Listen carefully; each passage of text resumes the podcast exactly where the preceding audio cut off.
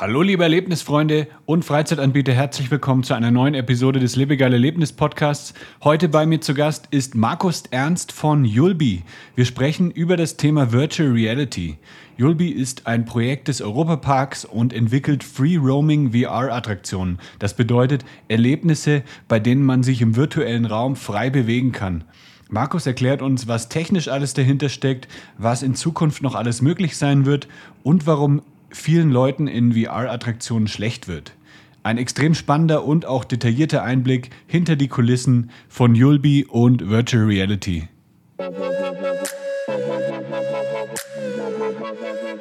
Das ist der Lebegeil-Erlebnis-Podcast mit Jan Stein. Hier hörst du spannende Interviews mit Gästen aus der Freizeit- und Erlebnisbranche. Wir sprechen über neue Attraktionen und Entwicklungen in der Freizeitindustrie und tauchen in die Themen Marketing und Business ein. Der Podcast für alle Freizeitanbieter und Erlebnisfreunde.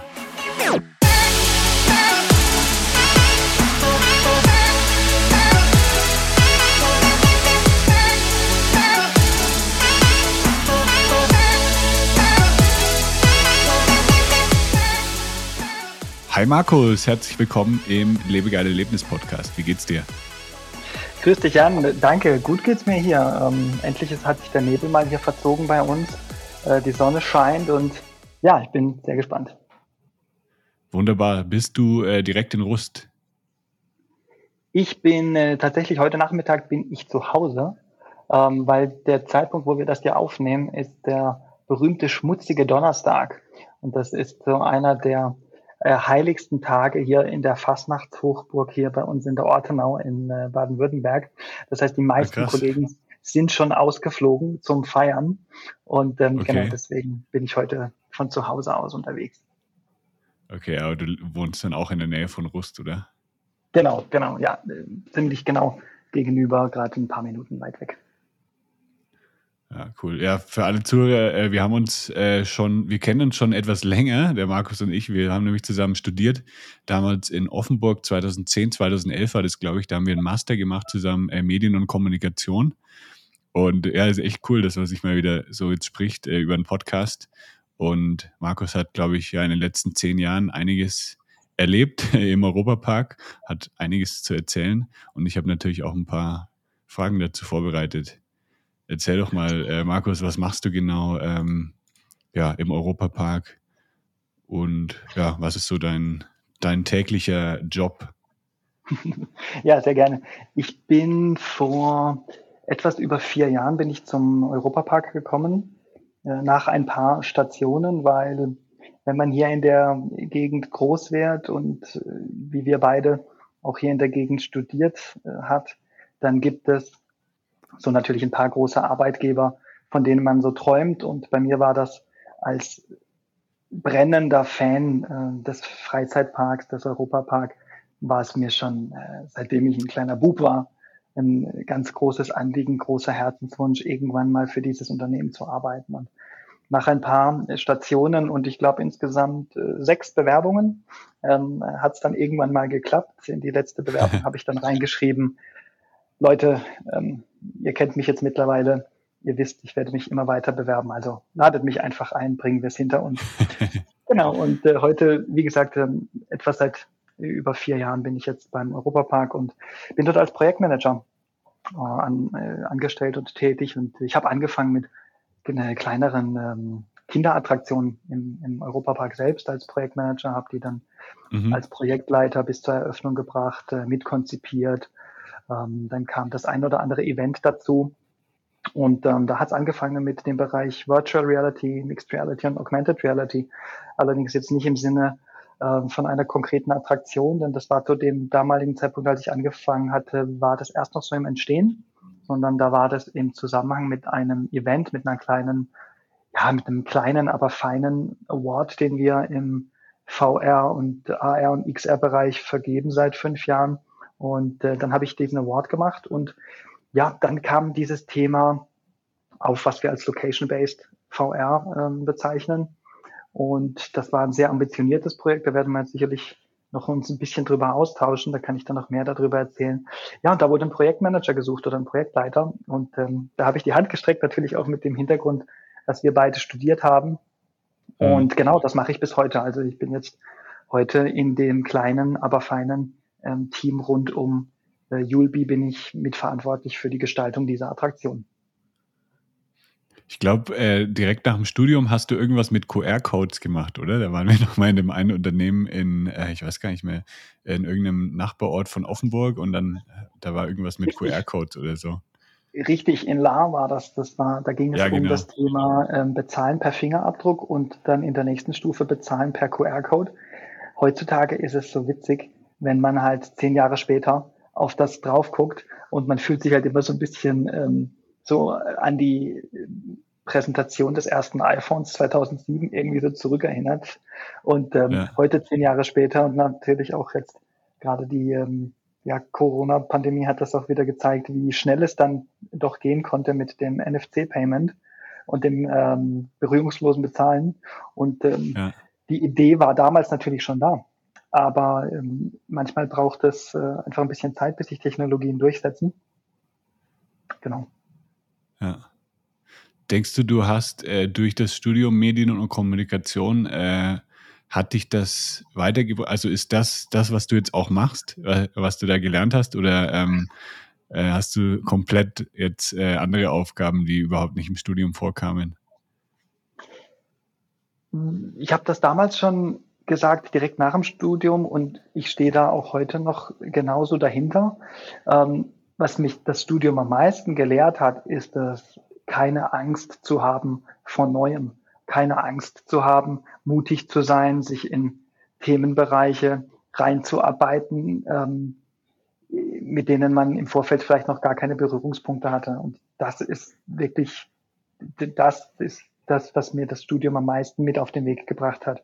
Und das mhm. hat mich bis zum heutigen Tage, hat mich das begleitet und auch befähigt, eben bei Dingen, ähm, wo ich jetzt noch nicht der ausgewiesene Experte war, da aber trotzdem zu sagen, ja, ich mach's und ja, ich arbeite mich da rein. Und ähm, gerade jetzt bei dem VR-Bereich, das war schon was, das hat schon während des Studiums angefangen, dass mich das ganz privat fasziniert hat und ich wollte immer in diesem Bereich arbeiten und hatte damals schon die Idee, na, wie könnte ich jetzt acht verschiedene GoPros zu einem, zu einem Rig zusammenkleben äh, und, und heute äh, schau an, was im stereoskopischen 360-Grad-Bereich geht.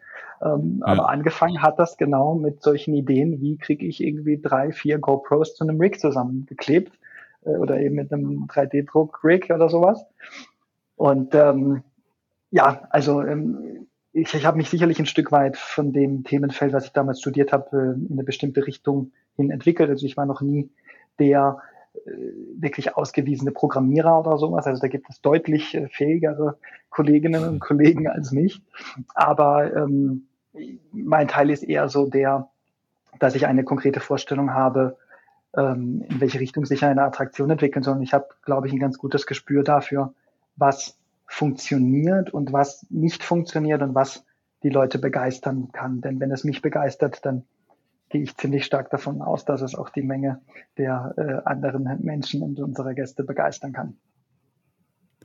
Wie ist denn äh, das Thema VR zum ersten Mal in den Europapark gekommen? Also ich erinnere mich noch, ich bin, ich weiß gar nicht mehr, wann es genau war, ähm, eine Achterbahn gefahren. Ich glaube, das war die Pegasus, oder? Die dann, äh, wo man dann eine VR-Brille wahlweise ähm, tragen konnte.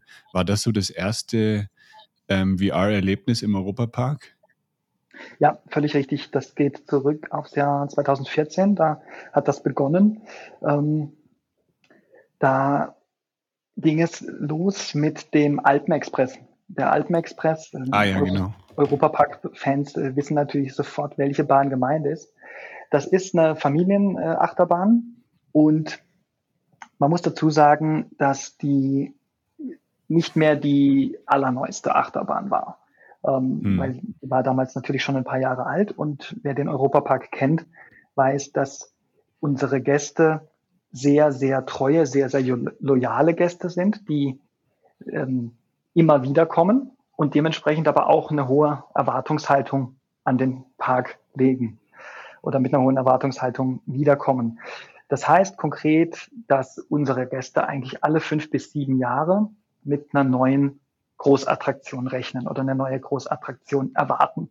So etwas wie unser, das Voletarium oder eine neue Achterbahn oder etwas in der Art. So, und bei dem Alpenexpress damals war es so, dass wir natürlich hätten sagen können, gut, wir reißen die alte Achterbahn ab und wir bestellen bei unserem ähm, Mutterunternehmen bei der Mark Rides, welche ja auch Achterbahn herstellt, eine neue Achterbahn. Aber klar, das ist ein offenes Geheimnis. Dann, das wäre ein mehrstelliger Millioneninvest gewesen. Aber es gab noch eine Alternative und ähm, das war eine Idee von Professor Thomas Wagner zusammen mit seinen Studierenden in Kaiserslautern. Der hatte nämlich die Idee, Mensch, lass doch mal versuchen, eine VR-Brille während einer Achterfahrt einzusetzen, während einer Achterbahnfahrt einzusetzen. Und damit ist er auf Michael Mack zugegangen und äh, konnte ihn davon überzeugen. Und die ersten Versuche, ähm, das war wirklich spektakulär. Das ähm, hat dann stattgefunden auf unserer Blue Fire Achterbahn. Wer die kennt, weiß, das ist eine Katapult Achterbahn. Die beschleunigt mhm. dich in 2,7 Sekunden auf Tempo 120. Und ähm, da wurde das dann versucht mit einer Oculus Rift, kabelgebunden äh, mit einem Laptop. Das heißt, da musste man, die, die ersten Tester mussten den Laptop noch auf dem Schoß festhalten, damit der nicht äh, wegfliegt dann im Looping. Aber okay, das, hat unglaub, das hat unglaublich gut funktioniert. Also Aha. das eigentlich ist VR auf der Achterbahn der Traum eines jeden Achterbahningenieurs, denn er kann Dinge tun, die er im realen Leben nicht tun kann. Zum Beispiel kann er Sprünge machen auf der Achterbahn, er kann auch rückwärts fahren und all solche Dinge.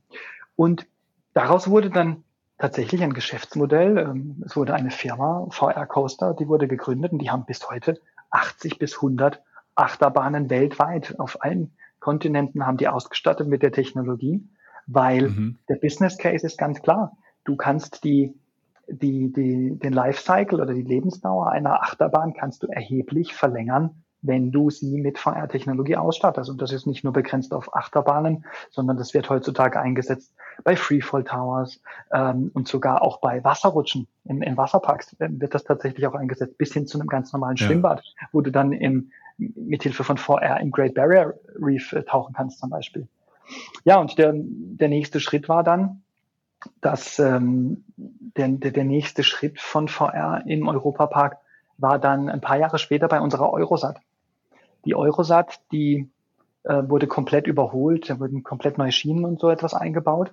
Und in diesem Zuge haben wir auch die Eurosat mit VR-Technologie ausgestattet. Wir haben da dann aber versucht, zum ersten Mal den Bereich Free Roaming uns anzuschauen. Und da haben wir so ein bisschen mhm. die Fühler ausgestreckt in den Bereich Free Roaming. Wir haben das genannt dann Roam and Ride, weil das, was wir dort machen, ist, dass wir den Gästen schon in der Warteschlange ähm, die VR-Brille aufziehen. Äh, wir sagen dazu im Fachjargon Pre-Show, sagt man dazu. Das ist der Bereich, das sind die fünf bis zehn Minuten, bevor ich in die tatsächliche Achterbahn einsteige. Und so lassen wir die Leute dann schon in diese Storywelt eintauchen und ohne dass die die VR-Brille absetzen, steigen sie dann in den Zug ein und erleben dann die Fahrt auch noch in VR und ziehen dann erst am Ende der Fahrt die VR-Brille wieder aus. Das war dann also so der nächste Evolutionsschritt. Bis wir dann letzten Endes bei Julbi angelangt sind, was dann eben das heutige oder die komplett neue Sparte von Attraktionen ist, die dann eine rein digitale Attraktion ist, wo wir das Fahrgeschäft komplett weggelassen haben und uns komplett auf ähm, den Aspekt Free Roaming in VR dann konzentriert haben. Mhm. Wie ist denn so äh, das Feedback der, der Gäste zu den VR-Attraktionen? Man hört ja immer so in, ja, in Achterbahnkreisen, das ist ja sehr umstritten, äh, das Thema VR. Also manche finden es cool und manche sind halt, ja, finden es halt viel geiler, einfach ja, die wirkliche Achterbahn zu fahren, ohne irgendwie mit von VR dann abgelenkt zu werden. Habt ihr da auch ähm, ja, viel Feedback erhalten von, von euren Gästen und das dann auch ähm, umgesetzt? Ja, absolut. Also wir haben immer, bis zum heutigen Tag, geben wir den Gästen immer die Möglichkeit, beides zu erleben. Also beim Alpenexpress mhm. haben wir das System bis heute im Einsatz. Wir können jetzt zwischen acht verschiedenen Contents wählen, aber das läuft prima äh, nebeneinander her. Also ähm, beim Alpenexpress ist es so umgesetzt, dass in den letzten Waggons eines jeden Zuges sitzen die Gäste, die in VR äh, oder die mit VR-Brillen fahren. Und in den vorderen Waggons ähm, sitzen einfach die Gäste, die ohne VR fahren wollen. Und das funktioniert mhm. wunderbar auf dem gleichen Zug, auf der gleichen Schiene. Bei der Eurosat ist es ein bisschen komplexer. Aber bei der Eurosat fahren auf der gleichen Schiene mehrere Züge in mehreren Bahnhöfen. Also es gibt einen Nicht-VR-Bahnhof. Ähm, sagt man bei, bei der Achterbahn, sagt, spricht man wirklich von Bahnhof. Ähm, und es gibt einen VR-Bahnhof und das läuft auf der gleichen Schiene und es gibt dann eine sogenannte Drehweiche.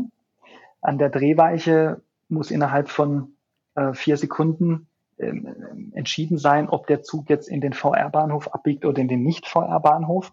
Und du kannst dir sicherlich vorstellen, bei einer Achterbahn muss eben sichergestellt sein, dass die äh, Schiene immer geschlossen ist, damit kein Zug ins Leere fährt. Also das ist technisch mhm. ziemlich komplex. Aber äh, was ich damit sagen will, ist, wir bieten den Gästen bis heute die Möglichkeit, zwischen dem ganz analogen äh, Erlebnis und dem Erlebnis in VR wählen zu können. Was kann man denn jetzt mit äh, Yulby im Europapark alles noch so erleben, außer ähm, die Achterbahn? Ja, Yulby war, wie gesagt, so ein bisschen der nächste Evolutionsschritt. Also nachdem wir gemerkt haben, welche Kraft, welches Potenzial die VR hat ähm, im Bereich des Storytellings, war der nächste Schritt zu sagen, dass wir das Fahrsystem, also in dem Fall eine Achterbahn, komplett weglassen und uns ausschließlich auf das Erlebnis in der virtuellen Welt konzentrieren. Ähm, aber mit dem ganz klaren Fokus auf dem sogenannten Free Roaming, also der freien Bewegung im Raum. Das heißt, wir haben die Julbi-Attraktion so konzipiert, dass es von vornherein darum geht, sich frei auf einer definierten Fläche bewegen zu können. Denn wir sind davon überzeugt, dass Location-Based VR ähnlich wie auch äh, das, das Urbeispiel des Location-Based Entertainments, das Kino, braucht natürlich ein, ein USP, braucht natürlich ein Merkmal, ähm, was die Leute überhaupt erst dazu bringt, dafür an einen bestimmten Ort zu fahren. Und so wie es im Kino halt nun mal äh, nicht nur das soziale Erlebnis ist und äh, nicht nur das Popcorn, ähm, sondern es ist natürlich die, die ganz tolle Leinwand und das tolle Dolby Atmos Soundsystem, was ich so vielleicht zu Hause nicht habe. Und ähm, genau darauf konzentrieren wir uns bei Julbi auch, dass wir es nämlich äh, ermöglichen, eben kabelungebunden, nicht verkabelt, ähm, sich frei in einer virtuellen Welt bewegen zu können. Das sind dann äh, im einen Fall sind das 80 Quadratmeter, auf denen ich mich frei bewegen kann, im anderen Fall sind es 250 Quadratmeter. In beiden Fällen ist es mehr, als es zumindest mein Wohnzimmer hergibt. Also selbst wenn ich eine mhm. Quest zu Hause habe oder was Vergleichbares, habe ich in der Regel keine 80 Quadratmeter, auf denen ich mich frei bewegen kann. Und das da drin sehen wir die, die ganz große Stärke von Location-Based, weil das eben etwas ja. ist, was ich nicht zu Hause erleben kann. Und um auf deine Frage zu kommen, was sind das für Erlebnisse? Wer den Europapark kennt, weiß, dass wir gerne Geschichten erzählen. Ähm, das können dann äh, natürlich Geschichten rund um unsere Parkmaskottchen sein. Das können Geschichten über Eigenmarken oder Fremdmarken sein. Also ich gebe ein Beispiel für Eigenmarken. Wie gesagt, Ed und Edda Unsere Parkmaskottchen ist da ein Beispiel. Oder auch die Storywelt rund um den Wasserpark Rolantica, den wir, äh, oder die Storywelt, die wir dazu aufgebaut haben mit einer mehrteiligen Romanserie etc. Dann kann man also in Yulby auch in diese Storywelt eintauchen. Ähm, es gibt aber auch Fremd-IPs, wie jetzt zum Beispiel, ähm, oder Fremdmarken, wie jetzt zuletzt das Phantom der Oper. Das heißt, es ist dann eine lizenzierte Fremd-IP, eine Fremdmarke, die wir einsetzen für ein Erlebnis, ähm, dass ich in diese Welt des Phantoms der Oper eben eintauchen kann.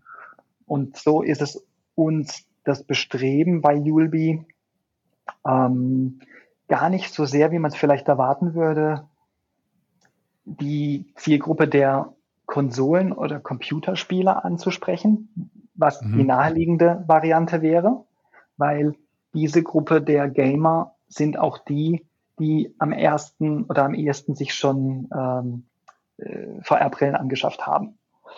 Nein, unser Ziel oder gleichzeitig auch die Herausforderung bei, bei Yulby ist es, wie der Europapark auch, ein Erlebnis für die ganze Familie zu schaffen. Das heißt, wir wollten VR zugänglich machen und verfügbar machen für jeden und jede. Äh, wirklich egal ob jung oder alt, für jeden ohne irgendeinen spezifischen äh, technischen Hintergrund. Man muss kein Know-how haben dazu. Die Technik spielt keine Rolle. Es geht darum, reingehen, Brille aufsetzen, Spaß haben. Und das, wie gesagt, für die ganze Familie. Und das würde ich sagen, ist so die Main Challenge gewesen, als wir das, mhm. als wir dieses, diese Attraktion konzipiert haben, eben vor dem Hintergrund, dass wir ein Familienfreizeitpark sind. Ist das komplett bei euch im Europapark integriert oder ist das nochmal eine extra Attraktion, für die man nochmal extra Eintritt bezahlt?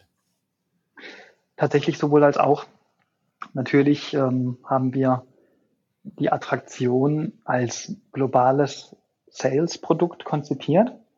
Das heißt, wir haben diese Attraktion mit und für den Europapark entwickelt und auch im Europapark eine Installation ähm, aufgebaut aber wir verkaufen die Attraktion weltweit.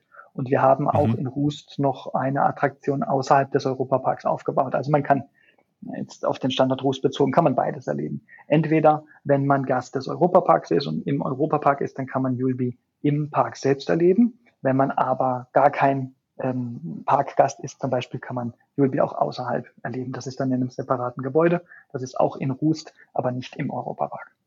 Okay. Und das VR-Schnorcheln in Rolantica, ist das auch von Julbi? Das ist tatsächlich ähm, das gleiche Team, ja. Das ist ähm, das äh, Snorri Snorkeling ist entstanden als Produkt äh, zusammen mit der VR Coaster, die ich, die ich vorhin kurz hergeleitet hatte, die eben ursprünglich die Idee hatten, VR auf die Achterbahn zu bringen. Und wie Julbi auch haben wir ähm, oder wie Julbi auch haben wir Snorri Snorkeling zusammen mit VR Coaster entwickelt, ja. Was machst du denn jetzt genau als Projektmanagement, äh, als Projektmanager bei Julbi? Was sind denn deine Aufgaben?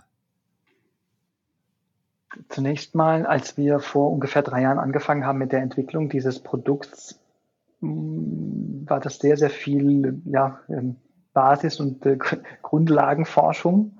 Ähm, mit dem netten Nebeneffekt, dass man natürlich sich sämtliche Mitbewerber anschauen muss und die natürlich testen muss. Und da habe ich also von drei Minuten Arcade Experiences bis 60 Minuten Fire Escape Rooms wirklich alles getestet, was es da so gibt. Ähm, nein, aber Spaß beiseite. Tatsächlich der Bereich Location-Based VR, würde ich sagen, und gerade eben, wenn man noch drei Jahre zurückgeht, ist etwas, wo es relativ wenig von der Stange gibt das geht dann bei der Hardware schon los. Also es gibt ganz, ganz wenig Hardware, die man für so eine solche Attraktion, die, die für eine solche Attraktion überhaupt in Frage kommt, weil die Anforderung einer Attraktion im, Blick auf die Kapazität eine ganz andere ist als die für einen Endverbraucher zu Hause. Und deswegen mussten wir für ganz viele Fragen überhaupt erstmal Lösungen entwickeln, sowohl was die Hardware angeht, aber auch was die Besuchersteuerung angeht. Und ein ganz kleiner Exkurs vielleicht. Ihr könnt euch das vorstellen, der Europapark hat an einem starken Tag über 50.000 Besucher. Und mhm. wenn ich nur einen Bruchteil davon durch eine VR-Attraktion bringen möchte, dann wird ganz schnell klar, was für eine immense Rolle die Kapazität oder die Stundenkapazität, mhm. der Stundendurchsatz spielt. Wenn man sich viel Location-Based VR anschaut, dann sind das oft gruppenbasierte Interaktionen oder gruppenbasierte Erlebnisse von unterschiedlicher Dauer. Aber die wenigsten kommen über eine Stundenkapazität von über 10, 15 Leuten die Stunde darüber hinaus. Und offen ja. gesprochen, es wird schwierig, daraus ein Business Case zu machen, wenn ich nur 10 bis 15 Leute die Stunde schaffe. Und für einen Freizeitpark mit 50.000 Gästen am Tag ist das völlig undenkbar. Also da brauche ich keine hm. Attraktion aufbauen, die nur 10 Leute die Stunde schafft. Das heißt, wir mussten abgesehen von den Hardware-Herausforderungen und von den baulichen Herausforderungen, weil es gibt auch kein Blueprint, wie so eine Attraktion auszusehen hat, äh, was das Gebäude angeht. Ähm, aber unsere Hauptherausforderung war, eben einen Prozess zu definieren, mit dem ich möglichst viele Personen pro Stunde durch eine solche Attraktion bekomme, bei dem bestmöglichen Erlebnis in VR. Also wir hatten durchaus oder haben durchaus den Anspruch, ähm, wirklich ein, ein außergewöhnliches Erlebnis in VR zu bieten. Ja, und warum erzähle ich das? Weil genau das waren die Herausforderungen, das war mein Job, ähm, mit, mit dem Team zusammen eben Antworten darauf zu finden. Ähm, resultiert hat das dann in der Eröffnung der ersten Attraktion oder des ersten Gebäudes hier in Rust. Das ist eben die oder vorhin beschriebene Attraktion, die wir in Rust haben, die nicht im Europapark ist. Also das ist ein eigenständiges Gebäude, wo wir die ULB-Attraktion aufgebaut haben. Da war es einfach, ähm, oder da war es einfach die Arbeit eines Projektleiters, ähm, also dieses Gebäude dann bis zur Eröffnung zu begleiten ähm, und auch dann darüber hinaus. Ja, und dann danach ging es dann weiter mit ähm, der Frage nach den Contents, also nach den Geschichten, die wir eigentlich in VR erzählen möchten. Und wir haben uns da bis heute eine kleine, aber feine Bibliothek an unterschiedlichen Contents aufgebaut, die auch eben den Anspruch haben sollen, möglichst breite Zielgruppen und verschiedene Genres abzudecken. Und da war ich dann auch mit dabei, eben diese Contents zu, konzip äh, zu, zu konzipieren und dann eben auch ähm, Projektmanagement-seitig dann bis zur Fertigstellung zu begleiten. Ja, und mittlerweile, ähm, nachdem das Produkt gut gelauncht hat äh, am Standort Rust, haben wir jetzt begonnen, die ersten Einheiten weltweit zu verkaufen. Ähm, und da wachsen wir so ein bisschen mit unseren Verkäufen mit. Also man muss sich das so vorstellen, wir sind wirklich ein ganz kleines Team, die sich die Attraktion äh, ausgedacht hat. Und so wollen wir jetzt ähm, mit dem, ja, mit einem angepassten mit einer angepassten Geschwindigkeit ähm, wollen wir wachsen mit dem Produkt. Also was die Verkäufe angeht, wir haben jetzt die ersten Verkäufe gehabt nach Hamburg ins Miniaturwunderland oder auch mal auf ein Kreuzfahrtschiff, auf die Aida Cosma. Und dann kamen dann schnell die ersten ausländischen Freizeitparks dazu, mit, dem, mit einem Freizeitpark in Antalya in der Türkei, einem äh, Freizeitpark in England. Ja, und jetzt geht es weiter, dass wir in Richtung äh, Südamerika schielen und ähm, ja, es ist ein, ist ein sehr spannender Bereich. Das heißt, da kommen jetzt ja auch immer mehr Vertriebsaufgaben auf mich zu. Ja, dann äh, versuchen wir hier in Guadalajara oder in Mexiko-Stadt äh, Fuß zu fassen, weil hier ist wirklich noch sehr, sehr viel Potenzial. Also in Guadalajara gibt's, hier gab's mal eine VR-Attraktion, das war aber wirklich nur so, also da warst du an einem Kabel dran, konntest dann so Angry Birds oder so spielen, aber so Free Roaming gibt es, soweit ich weiß, in Mexiko ähm, noch nicht wirklich, beziehungsweise wenn dann vielleicht in Mexiko-Stadt. Aber hier Guadalajara hat fünf Millionen Einwohner fast. Also da ist auf jeden Fall Potenzial da. Ja, Und ich, ich würde mich natürlich dann, auch freuen, das mal zu spielen hier. Ich denke, dann äh, kannst, kannst du gespannt sein, was da vielleicht in nächster Zeit noch so angekündigt wird. Ja. Wie habt ihr es denn eigentlich dann geschafft, ähm, die Herausforderung zu lösen, so viele Leute dann in einer Stunde durchzubekommen? Ja, das lässt sich so, also lässt sich nicht mit einem Satz beantworten. Es ist eine Vielzahl an, äh, Vielzahl an Faktoren. Es geht mal baulich damit los.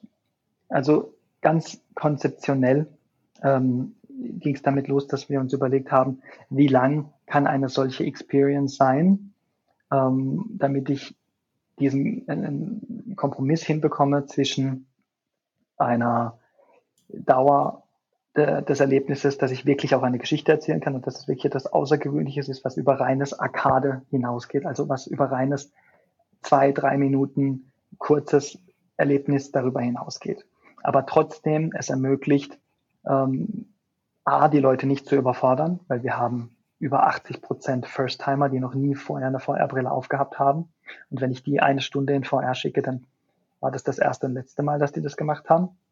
Also mhm. da den Kompromiss zu finden, ähm, das ist eine ganz wichtige Stellschraube. Also die Dauer des Contents ist natürlich eine wichtige Stellschraube. Je kürzer der Content, desto mehr Personen kann ich theoretisch ähm, pro Stunde dort durchbekommen. Aber wie gesagt, wir wollten jetzt nicht deswegen nur eine drei Minuten Content machen, ähm, sondern haben uns dann letzten Endes bei unserer großen Attraktion für 30 Minuten entschieden als Kompromiss aus ähm, eben gerade noch machbar für First-Timer, aber ähm, doch deutlich länger, also viel länger, als es ein VR-Arcade jetzt wäre. Hm. Weiter geht's dann in der, ähm, in der Entscheidung, ob es ein Einzelerlebnis sein soll oder ob es ein Gruppenerlebnis sein soll. Da gibt es auch unterschiedliche Ansätze. Äh, zunächst mal würde man vielleicht vermuten, dass man mit einem Gruppenerlebnis mehr Personen pro Stunde schafft. Das ist nicht zwangsläufig so. Da kann ich vielleicht nachher noch drauf eingehen. Aber bei der Wahl der Gruppengröße, ähm, die spielt natürlich auch eine große Rolle. Und da haben wir auch uns äh, angeschaut, was so unsere Mitbewerber gemacht haben. Und dann findet man meistens Vierergruppen vor, manchmal Fünfergruppen, ganz selten Sechsergruppen. wir haben gesagt, ja, wir probieren es gleich mal mit Achtergruppen. Und ähm, dann äh, haben wir uns den Raum angeschaut und die Fläche, auf der man sich dann nachher frei bewegen soll, weil, wie schon erwähnt, sollte Free Roaming der Kern der Attraktion sein. Also haben wir uns überlegt, okay, wie viel Fläche können wir baulich darstellen und ähm, äh, aber auch mit der Perspektive, das später dann zu verkaufen. Und haben uns dann auf 250 Quadratmeter äh, festgelegt. Und diese 250 Quadratmeter, die sind wiederum in mehrere Sektoren unterteilt. Und mhm. die Gruppen sind dann zeitgleich auf dieser Fläche unterwegs in mehreren Sektoren und laufen von Sektor zu Sektor, sodass dann das Netto-Erlebnis 30 Minuten dauert. Aber dieses Erlebnis hat man in mehreren Sektoren, die man nacheinander durchschreitet. Und dieses sektorenbasierte System, das ermöglicht es, eben in unserem Fall bis zu vier Gruppen zeitgleich im System zu haben. Und wer mitgezählt hat, wir haben eben Achtergruppen und vier Gruppen zeitgleich im System, macht also 32 Leute, die dann zeitgleich sich in dem System befinden. Und zumindest, als wir vor zwei Jahren eröffnet haben, waren wir weltweit die einzige Attraktion, die so viele Gäste zeitgleich in einer VR-Attraktion äh, haben konnte. Und wenn man dann noch, da kommt uns die, die, die Expertise aus 45 Jahren äh, oder über 45 Jahren äh, Freizeitparkbetrieb kommt uns da zugute, wenn man dann äh, noch weiß, ähm, wie ich äh, bedienerseitig äh, mit so vielen Leuten umgehe und wie ich da auch den ganzen, den Anziehprozess zum Beispiel der Hardware äh, unterteile, ähm, mhm. dann ähm, kommt man da eben auf eine, auf eine relativ hohe Stundenkapazität. Okay. Äh, das heißt, ähm, man muss jetzt keine drei Stunden anstehen, um, um das zu erleben. Genau. Also wir haben es so gelöst, dass es, das kriegt der Gast so nicht mit, aber es sind eigentlich immer zehn Minuten Blöcke, in denen man in einen nächsten Sektor geht. Also der gesamte Ausrüstprozess zum Beispiel, also wo man die Hardware bekommt, wo man die Hardware angezogen bekommt, wo man erklärt bekommt, was man machen muss. Das ist zum Beispiel ein zehn Minuten Block. Dafür hat der mhm. Operator zehn Minuten Zeit, um seine Achtergruppe abzufertigen, sozusagen. Und dann geht es in den nächsten Sektor, wo dann die Gäste zum ersten Mal die VR-Brille auch aufsetzen. Und auch da ähm, ist dann der Raum in vier Sektoren unterteilt und auch da geht man äh, ungefähr alle zehn Minuten in den nächsten Sektor. Als Gast nimmt man das aber so gar nicht wahr. Man nimmt also nicht wahr, dass man jetzt zehn Minuten auf der einen Stelle steht und dann läuft man weiter und dann läuft man zehn Minuten wieder auf der anderen Stelle rum, so wie das vielleicht bei ja. anderen Attraktionen ähm, so ist, sondern es ist ein fließender Übergang. Ähm, von außen betrachtet sieht man, dass sich in der Gruppe eben alle zehn Minuten in den nächsten Sektor bewegt, aber wenn man in VR ist, nimmt man das so gar nicht wahr. Okay. Du hast ja schon erzählt, ihr seid ja auch äh, in anderen Attraktionen zu finden, zum Beispiel Miniatur Wunderland. Was kann man denn da so erleben? Das hört sich auch ziemlich cool an. Also ich habe schon mal auf die Website geschaut. Ähm, man kann sich ja irgendwie schrumpfen lassen. Ne? Genau, wer das Miniaturwunderland kennt oder davon gehört hat oder vielleicht auch schon mal da war, weiß, dass das Miniaturwunderland ist nicht nur die weltweit größte Miniaturausstellung, ähm, sondern es ist wirklich ein ganz besonderes Erlebnis. Das ist nicht nur die größte Modelleisenbahn der Welt, das wäre wirklich extrem untertrieben. Also natürlich geht es auch um Modelleisenbahnen und vielleicht hat es so mal irgendwann angefangen, aber mittlerweile ist das wirklich die größte, weltweit größte Miniaturausstellung. Und das ist ein vollständig, komplett überwältigendes Erlebnis, wenn man dort zum ersten Mal ist, mhm. weil der Detailgrad ist enorm und man hat instinktiv das Gefühl oder den Wunsch, dass man doch nur einmal, wenn man sich doch nur einmal auf ein 87. seiner Größe schrumpfen könnte, um doch nur einmal durch diese liebevoll gestalteten Welten zu laufen, das wäre doch der Traum. Und das ist genau, das ist eigentlich ein Paradebeispiel für VR. Weil das ist nämlich genau das, ja. was im realen Leben nicht möglich ist, aber in VR kann ich genau das tun. Da lasse ich mich nämlich schrumpfen eben auf ein 87. meiner Körpergröße und kann dann durch diese Welt durchlaufen. Natürlich erzählen wir eine Geschichte drumherum und es gibt natürlich eine Story. Und ähm, es ist jetzt nicht ganz so, dass man sich äh, über die kompletten vier, fünf, sechstausend Quadratmeter dort frei bewegen kann. Klar, wir erzählen natürlich nur eine ausgewählte Story, aber trotzdem, die Bottomline ist, die Geschichte ist, dass wir, äh, dass man sich eben schrumpfen kann und dass man ein Abenteuer im Miniaturwunderland erlebt, eben auf diese Größe geschrumpft. Ist es bei euren Erlebnissen denn so, dass man jetzt nur rumläuft und sich die Sachen anschaut oder was eine Geschichte erlebt oder kann man da dann auch äh, selber irgendwie ja was anfassen oder so, wie jetzt bei einem VR Escape Room? Da hat man ja dann einen Controller in der Hand und kann irgendwelche Sachen äh, manipulieren oder eine Tür öffnen oder so. Wie ist das bei, bei euren Erlebnissen?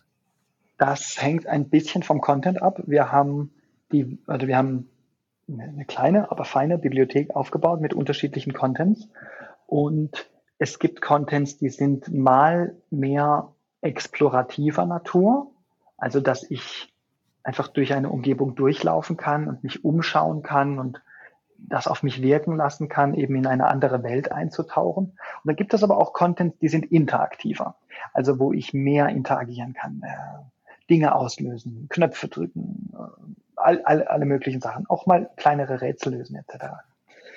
Wir gehen bei unserer größeren Julbi-Attraktion gehen wir noch einen Schritt weiter, dass wir sagen, es soll auch keine rein digitale Attraktion sein, bei der alles virtuell ist, sondern ähm, wir möchten auch haptische Elemente haben oder ja, wir sagen dazu Props, also Dinge, die man anfassen kann. Das können eben Knöpfe sein, Hebel, Kurbeln, ähm, Gegenstände, die man auch mal, ohne zu viel spoilern zu wollen, die man in die Hand nehmen kann oder in der Gruppe weiterreichen muss. Vielleicht kannst du dir so vorstellen, brauche ich vielleicht in einem Content, brauche ich eine Lichtquelle. Und vielleicht brauche ich dann irgendetwas, was wie eine Lichtquelle äh, agieren kann und was ich dann in der Gruppe umherreichen muss, um dann eben den Raum auszuleuchten, um zu wissen, wo ich weitergehen muss. Solche Dinge. Also ähm, das geht dann weiter nicht nur von Gegenständen, die man anfassen kann, wirklich physisch, mit denen man interagieren kann, sondern es geht dann natürlich weiter auch mit äh, Windeffekten, mit äh, Bodenrüttelplatten etc. bis hin zu ähm, Arbeiten mit Geruch. Also äh, bei, bei, bei ULB geht es schon auch nicht nur um das rein digitale Erlebnis, sondern eben die Kombination aus virtueller Welt und dem, was ich in der Brille sehe, aber auch was ich in der realen Welt physisch anfassen kann. Und dazu ge gehört für uns auch, dass wir ähm, dann sogenanntes Full Body Tracking einsetzen. Ähm, das ist eigentlich nichts anderes als Motion Capturing, nur mit ein bisschen weniger Markern. Ähm, also bedeutet einfach, dass wir die mit Markern am, am Körper die, die Körperposition verfolgen können, so dass man dann in VR, wenn man an sich herunterschaut, wirklich den ganzen Körper auch abgebildet hat als Avatar dass ich dann mhm. also auch einschätzen kann, wo befinden sich gerade meine Füße, wo befinden sich gerade meine Hände, damit ich gucken kann, dass ich auch wirklich an die richtige Stelle trete und nicht dann doch den Abgrund runterstürze. Ja, cool. Ja, das hab, hat mir bei vielen VR-Attraktionen so ein bisschen gefehlt immer, dass man dann runterschaut und dann ja, ist, sieht man da gar nichts und ähm, ja, das, dann wird man so ein bisschen aus dem Erlebnis rausgezogen, wenn man, ja, da fehlt so dann ein bisschen die Immersion, wenn, wenn dieses Element fehlt. Du sagst das ja genau, ähm, die Immersion ist genau das. Ähm, also wir haben schon die Erfahrung gemacht. Also Stand heute erkauft man sich Full Body Tracking immer noch mit einem vergleichsweise hohen Aufwand. Also es mhm. bedeutet mhm. einen relativ hohen technischen Aufwand, ähm, Full Body Tracking umzusetzen. Vor allen Dingen, wenn du das für sehr viele Leute tun möchtest. Stell dir vor, das, was ich vorhin gerade erzählt habe, wir waren dann die erste Attraktion, die 32 Leute zeitgleich in einem System hatte und dann noch 32 Leute zeitgleich Full Body getrackt. Das ging, vor drei Jahren ging das einfach nicht. Ähm, es gibt zwei Hersteller weltweit, die du eigentlich anrufen kannst, wenn du ein Motion Capturing System brauchst. Ähm, die beiden, die rüsten auch Hollywood aus. Die machen also auch jeden, jeden Hollywood-Film, ähm, da machen die das Motion mhm. Capturing. Das ist eigentlich egal, ob du jetzt den einen oder den anderen wählst, aber wir haben beide angerufen und beide haben gesagt, wie viele Leute wollt ihr tracken? 32, das geht nicht, das ist unmöglich. Das hat noch keiner, wollte noch keiner machen, geht nicht. Okay. Wir können, wir können maximal 24 Personen tracken. Aber der eine der beiden hat dann gesagt, okay, es geht heute nicht, aber wir entwickeln es für euch. Und dann irgendwann sechs Monate, bevor wir dann aufmachen wollten, haben sie dann ganz stolz ein Video bei sich aus dem Studio geschickt, wo sie irgendwie alle Mitarbeiter rekrutiert haben. Und dann waren die zu 32 zeitgleich im System drin. Ja. Und das war dann eben okay. damals weltweit das erste System, das 32 Leute zeitgleich äh, getrackt hat. Ähm, später hat dann, ich glaube, Ari hat das dann auch mal gemacht. Die haben mal eine Szene von, ähm, ah, ich weiß nicht, ob es Grease war, ähm, haben die mal nachgestellt, auch mit einer vergleichbaren Anzahl an Darstellern. Aber das kam tatsächlich später. Ist es dann wegen dem Rechenaufwand einfach oder ähm, warum gibt es da eine, eine Grenze? Du musst es dir so vorstellen, wie, wie bei Motion Capturing im Allgemeinen auch. Es ist ein sogenanntes Outside-In-Tracking. Das heißt, über fest montierte außenliegende Kameras versuchst du die Körperpositionen zu ermitteln. Ähm, mhm.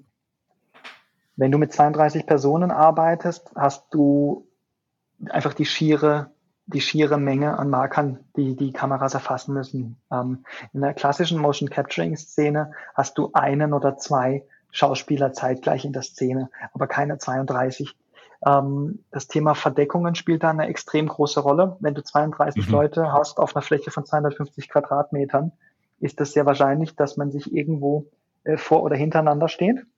Und dann ist für die Kameras nicht mehr ersichtlich, ähm, ob, zu wem jetzt die linke Hand gehört, zum Beispiel. Oder die Hand ist einfach verdeckt von irgendeinem anderen Spieler. Ähm, das heißt, ja. du musst dann mit unglaublich vielen Kameras arbeiten. Ähm, die unglaublich vielen Kameras erzeugen dann unglaublich hohe Datenströme, die du in Echtzeit verarbeiten musst. Denn klar, wann immer man über das Thema äh, VR spricht, kommt man relativ schnell zu dem Thema Motion Sickness. Ganz kurz erklärt, äh, Motion Sickness oder einfach auch ähm, ja, Übelkeit, äh, wie, wie seekrank werden, entsteht dann, wenn die Bewegungen, die dir das Gehirn suggeriert, weil du sie siehst, zum Beispiel, indem du dir einen Bildschirm vier Zentimeter vor die Augen schnallst, also eine Feuerbrille, ähm, wenn das Bild, was dir suggeriert wird, nicht mehr mit den ähm, mit den physischen Eindrücken, die dein Körper wahrnimmt, die das Gleichgewichtsorgan wahrnimmt, ähm, übereinstimmen. Mhm. So heißt, es gibt da so eine so eine so eine kritische Schwelle äh, zwischen der Latenz, die es geben darf, zwischen dem Bild, was du siehst, und dem äh, Eindruck, den du körperlich hast. Und da gibt's unterschiedliche Werte, aber wir haben uns auf 20 Millisekunden festgelegt. Also der Versatz zwischen Du führst eine Bewegung aus und du siehst die Bewegung in der VR-Brille darf nicht länger als 20 Millisekunden dauern. Und das bei 32 Personen zeitgleich, bei denen wir jeweils sechs Körperpositionen tracken, beide Hände, beide Füße, Kopf und Rücken. Hm. Das ist schon eine technische Herausforderung. Und das geht dann einfach auch weiter. Ähm, baulich musst du erstmal in einem Raum dann äh, irgendwie 150 Kameras musst du überhaupt erstmal aufhängen können und dann musst du die verkabeln können äh, zu einem Surferraum und so weiter und so fort. Also das geht schon mit einem gewissen Aufwand einher. Ja, das hört sich sehr aufwendig an. Aber das heißt, ähm, es hört sich auch so an, dass da immer weiterentwickelt wird. Und genau das Thema Motion Sickness ähm, ist eh auch ein Thema, das ich mit dem, äh, über das ich mit dir noch sprechen wollte. Hast du jetzt gerade schon gut erklärt. Also ich habe das eben oft in VR-Erlebnissen, zum Beispiel jetzt in der Therme Erding, äh, als ich diese Wasserrutsche gemacht habe, da, die war nur 150 Meter lang, glaube ich, oder so. Also war, ging ziemlich schnell, aber trotzdem ist mir in, in diesen paar Sekunden ist mir schlecht geworden. Ähm, mhm. Das heißt, da ist dann wahrscheinlich, das liegt wahrscheinlich dann auch noch so ein bisschen an der Latenz, oder? Also tatsächlich meistens ist es die, meistens ist es die Latenz, wenn eben es zu lange dauert äh, zwischen dem, was du fühlst und dem, was du siehst. Ähm, in anderen Fällen, das ist bei, einer, bei der Achterbahn, ist das auch eine große Herausforderung, ist das der Drift. Also die meisten Headsets haben, wie auch jedes Smartphone auch, haben die Lage- und Beschleunigungssensoren. Und du kannst mhm. dir vorstellen, dass die auf einer Achterbahn sehr schnell mächtig ins Rotieren geraten äh, und nicht mehr wissen, wo ja. oben und unten ist eben aufgrund der Beschleunigung, die auf einer Achterbahn wirken. Und das ist bei einer Wasserrutsche ist das ganz ähnlich.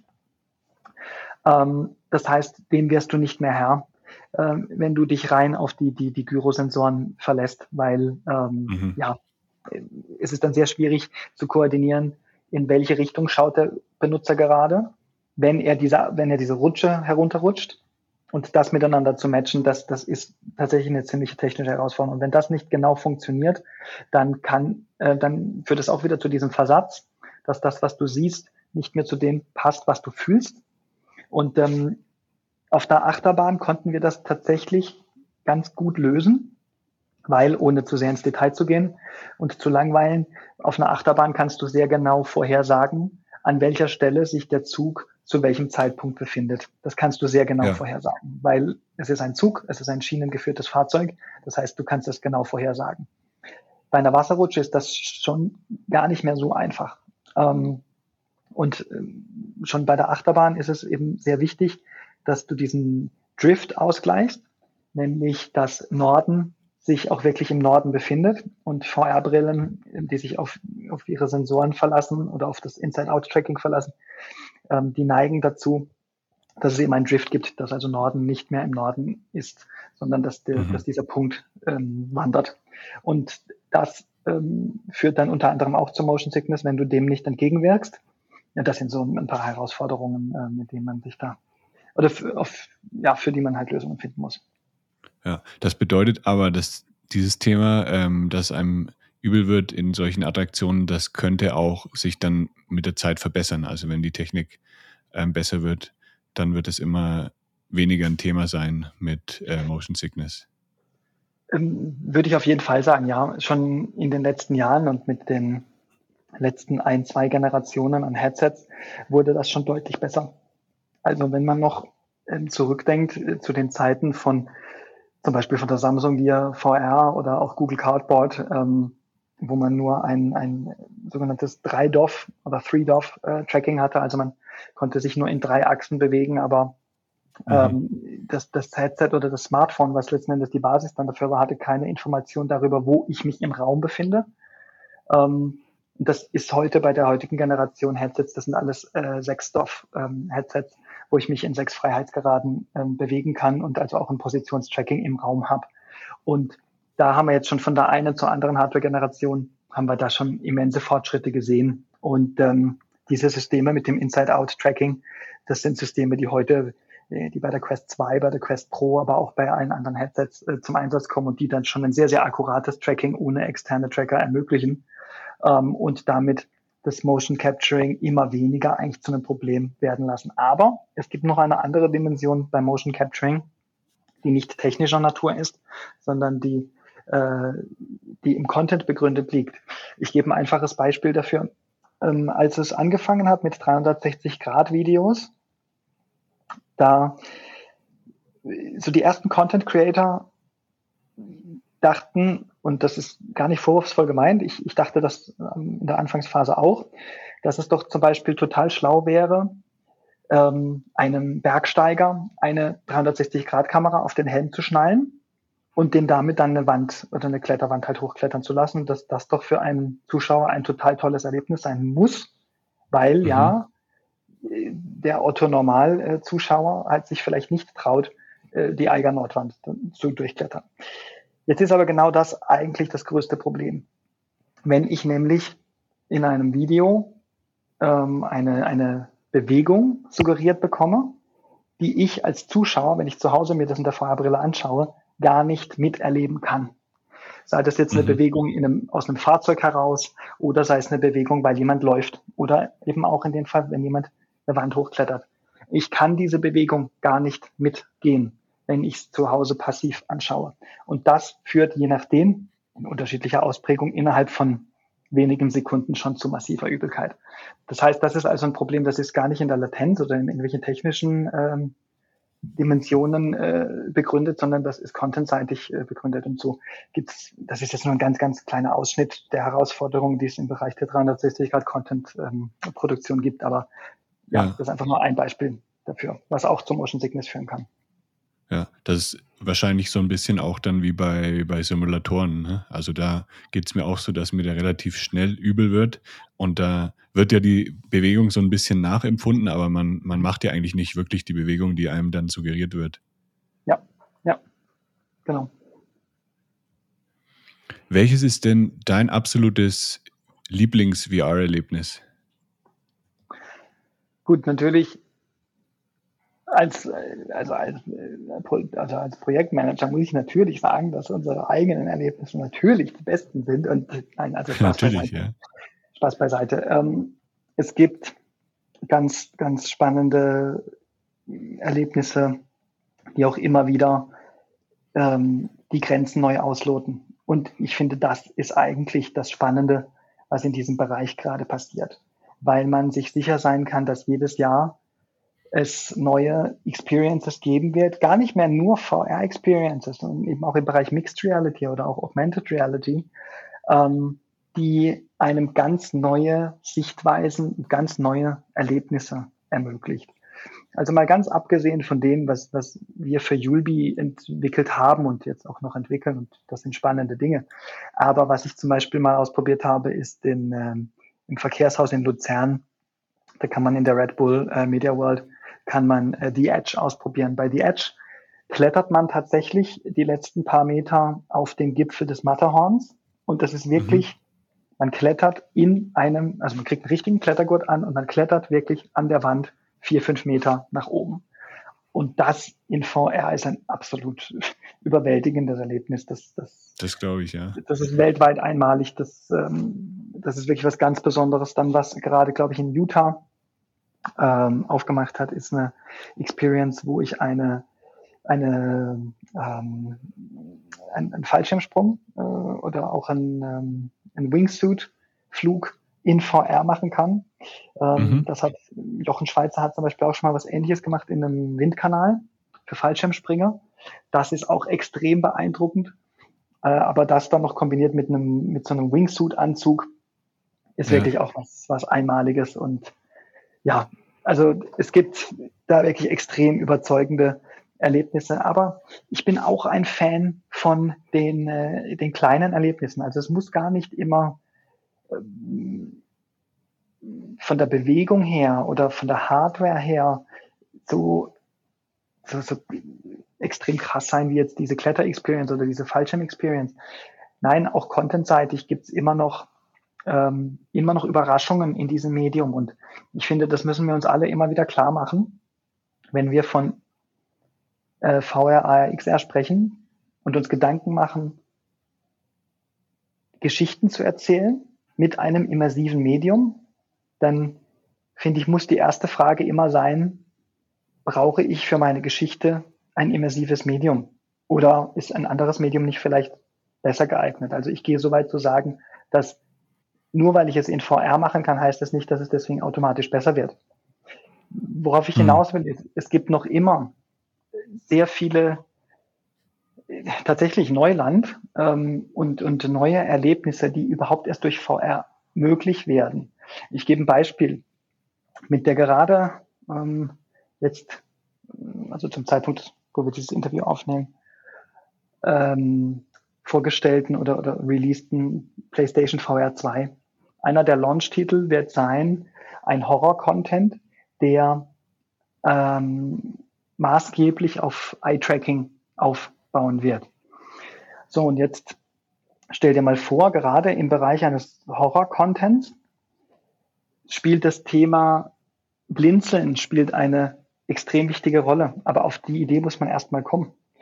Das heißt, in einem Horror-Content wegzuschauen, ist das Natürliche, was der Mensch macht. Wenn er Angst hat, dann schaut er weg oder er macht die Augen zu.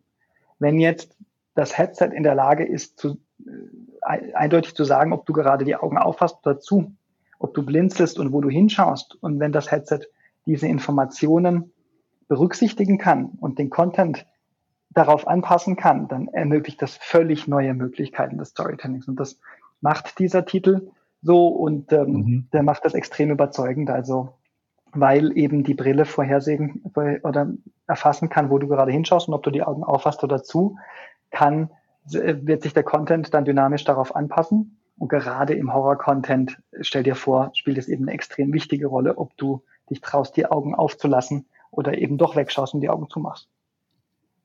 Ja, ja, sehr spannend.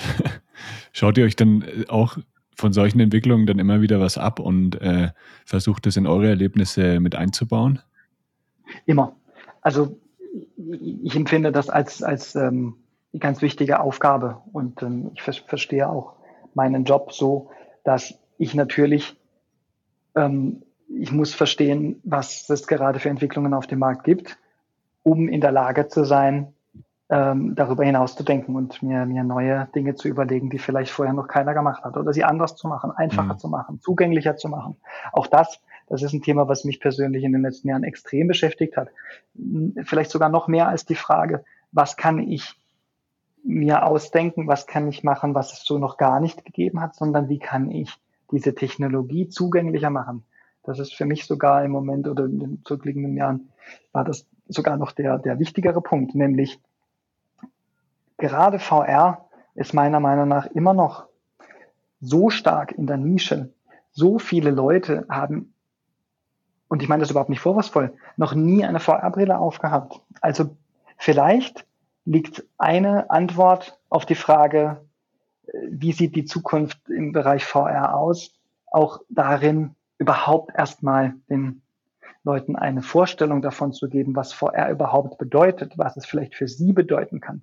Also vielleicht ist die interessantere Frage, ähm, eben Leute überhaupt erstmal in VR zu bekommen, auf eine ganz einfache Art und Weise, anstatt ja. immer nur zu überlegen, höher, schneller, weiter, was kann ich noch für ein krasseres Erlebnis machen. Nochmal, das ist extrem beeindruckend. Aber ich finde die Frage eben, wie bringe ich mehr Leute in VR, um ihnen einen Eindruck zu geben, um sie an der Diskussion teilhaben zu lassen, die Frage finde ich mindestens genauso spannend. Ja. Ja, da wird auf jeden Fall noch einiges kommen, denke ich, in den nächsten Jahren. Ich bin auch schon gespannt, was da noch so auf uns zukommt. Und das, ich hoffe natürlich auch, dass mir dann äh, in drei Jahren nicht mehr so schlecht wird bei, bei äh, den ganzen VR-Attraktionen. Wie oft gehst du denn selber in den Europapark und was machst du da am liebsten? Das ist eine sehr gute Frage. Äh, tatsächlich, ähm, ich habe, äh, also ich bin selbst nach wie vor äh, großer Park-Fan und ähm, jetzt, äh, seitdem ich einen mittlerweile dreijährigen Sohn habe, habe ich natürlich noch mehr Gründe, äh, noch häufiger auch privat in den, in den Park zu gehen. Nein, Spaß beiseite. Also ähm, klar, gerade wenn man in der Nähe wohnt, ähm, bietet es so viel. Und es gibt immer wieder was Neues zu sehen oder dann schaut man sich mal noch eine Show an oder geht eben auch mal hin, nur um eine Achterbahn zu fahren. Also ich, ich nehme das als unglaublichen Luxus wahr, diese Möglichkeit zu haben, auch privat eben äh, in den Park gehen zu können, weil er direkt vor der Haustür liegt. Und ähm, ja, tatsächlich, das Angebot nehmen wir dann doch relativ oft wahr, ja. Gerade mit der Familie. Ja. Habt ihr da als Mitarbeiter, bekommt ihr da einen kostenlos Eintritt das ganze Jahr über? Genau, der, der Mitarbeiter muss natürlich stets informiert sein äh, darüber, was natürlich gerade im Park läuft. Und natürlich äh, ja. Will ich ja auch wissen, wie die aktuellen Shows zum Beispiel gerade sind. Und ja, aber das Angebot gibt ja. Ja, sehr cool.